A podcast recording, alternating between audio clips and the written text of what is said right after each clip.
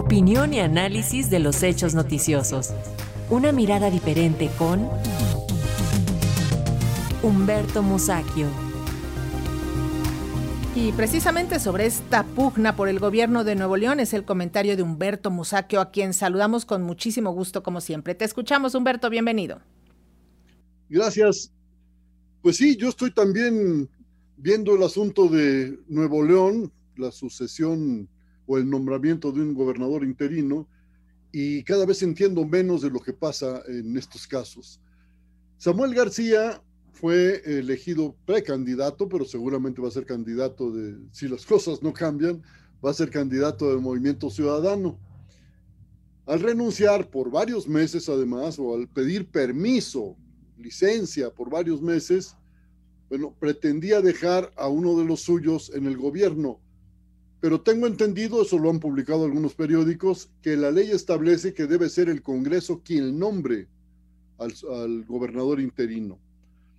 El asunto está en que eh, Samuel García nombró antes de irse a, un eventual sucesor, pero luego el Congreso local se lo echó abajo.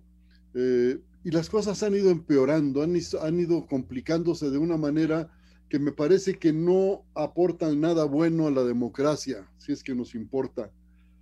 El asunto está en que ahora, eh, frente al, nombramiento que hizo el Congreso, no, no la de ayer, sino antes, eh, un juez, un juez del trabajo que tiene jurisdicción solo en la Ciudad de México, dictaminó que no, que el señor gobernador tenía la razón dice uno, bueno, bueno, a ver, ¿qué, pasa? Cada vez se entiende menos esto que está pasando. Y ayer el Congreso eh, local de Nuevo León nombra por mayoría a un, a un gobernador interino, pero antes de que se realizara la votación, ingresó al, al espacio donde sesionan los diputados locales, los congresistas locales, un nutrido grupo de gente que gritaba, eh, interrumpía con aparatos de sonido, en fin, eh, entre los cuales estaban varios de eh, varias personas que militan en Movimiento Ciudadano. Entonces, eso me parece que debe, debe quedar claro, porque Movimiento Ciudadano dice que fue un grupo de pistoleros el que impidió, pues, la protesta. No es cierto, es, es, exactamente al contrario. Según las versiones periodísticas, pues, yo me atengo a eso, yo no estuve, no estuve presente. Y uno dice, bueno, ¿de qué se trata? Eh, si la ley dice una cosa, ¿por qué vamos a hacer la contraria? En todo caso, bueno, procedamos a reformar la ley, pero para que quede de, eh, de acuerdo con la mayoría. Pero si eso no se ha hecho, entonces respetemos la norma. En fin, el asunto está en que el ambiente político en México se enrarece, se enrarece. Estamos viviendo cosas de las que no había precedente. No lo había, por lo menos para las últimas generaciones de mexicanos, porque antes todo se resolvía en el PRI. Eh, hasta el, número de votos que se llevaba un candidato presidencial y los candidatos gobernadores. Bueno, hoy no. Hoy todavía contamos, pese a la intromisión de un poder externo, contamos con un Instituto Nacional Electoral que en su mayoría es eh, eh, ajeno pues al poder, al poder local o federal, y eso es una garantía de que las cosas pueden marchar bien. Pero yo lo que observo es que se viola la ley y no hay sanción.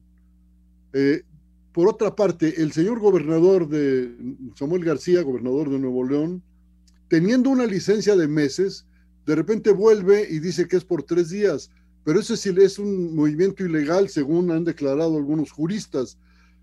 Y yo digo, bueno, las leyes están ahí para algo.